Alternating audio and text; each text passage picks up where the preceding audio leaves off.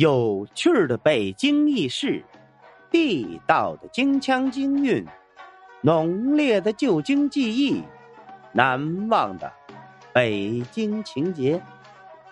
大家好，我是五环志哥。今儿咱们来聊什么呢？今儿咱们来聊一个慈山寺桑树挂金匾故事。在石景山区西北的天台山上啊，有一座慈山寺。该寺创建于清朝初期，在刚开始创建的时候啊，规模非常小。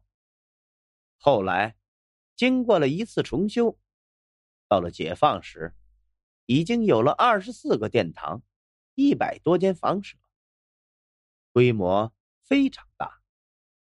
其实啊，慈善寺之所以被不断的重修、不断的扩大规模，与其香火的日益旺盛有着很大的关系。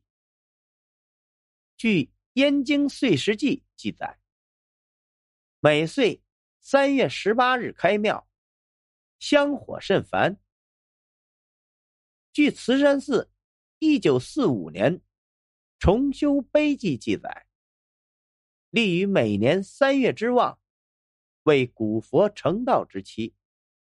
远近村民、深商学界、善男信女焚香顶礼者，络绎色图，感灵祈福者争先恐后。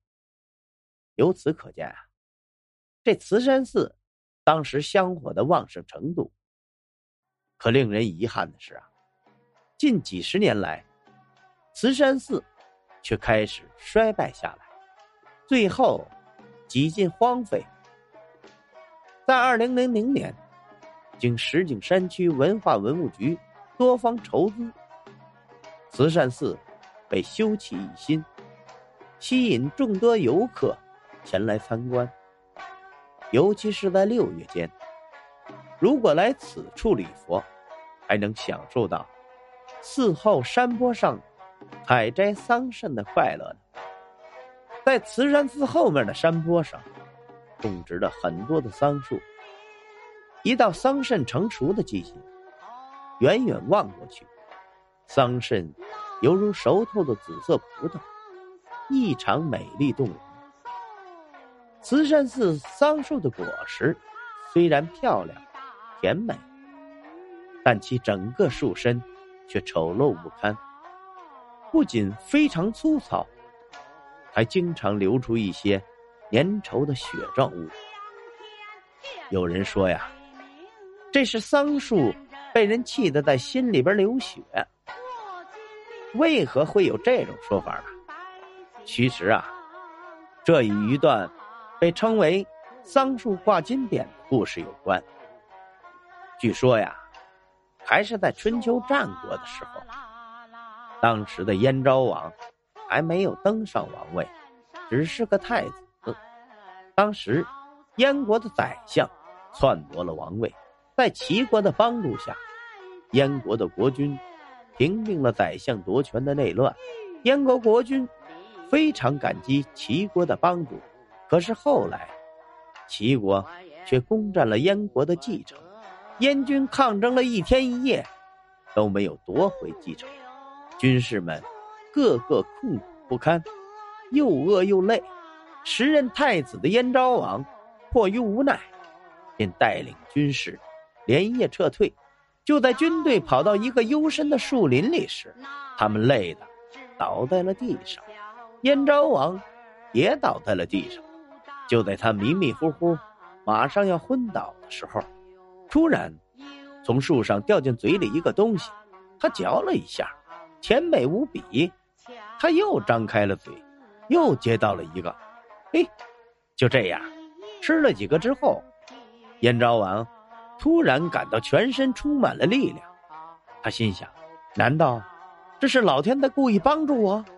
他哪里知道，原来他倒下的地方正是桑树神的浓荫下。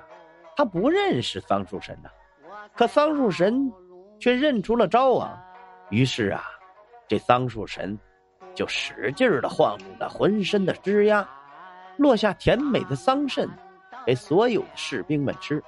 士兵们吃了桑葚后，个个那是精神抖擞啊。后来啊，在燕昭王的带领下，又折了回去，同齐国又来了一次大战。在这一战中，燕国的士兵们表现无比神勇，最终战胜了齐军，夺回了继承。后来呀，燕昭王登上了王位，也非常感念那些桑树的帮助，便想犒劳那些桑树。给他们挂上金匾，于是啊，他又回到当初落下桑葚的那个树林子里。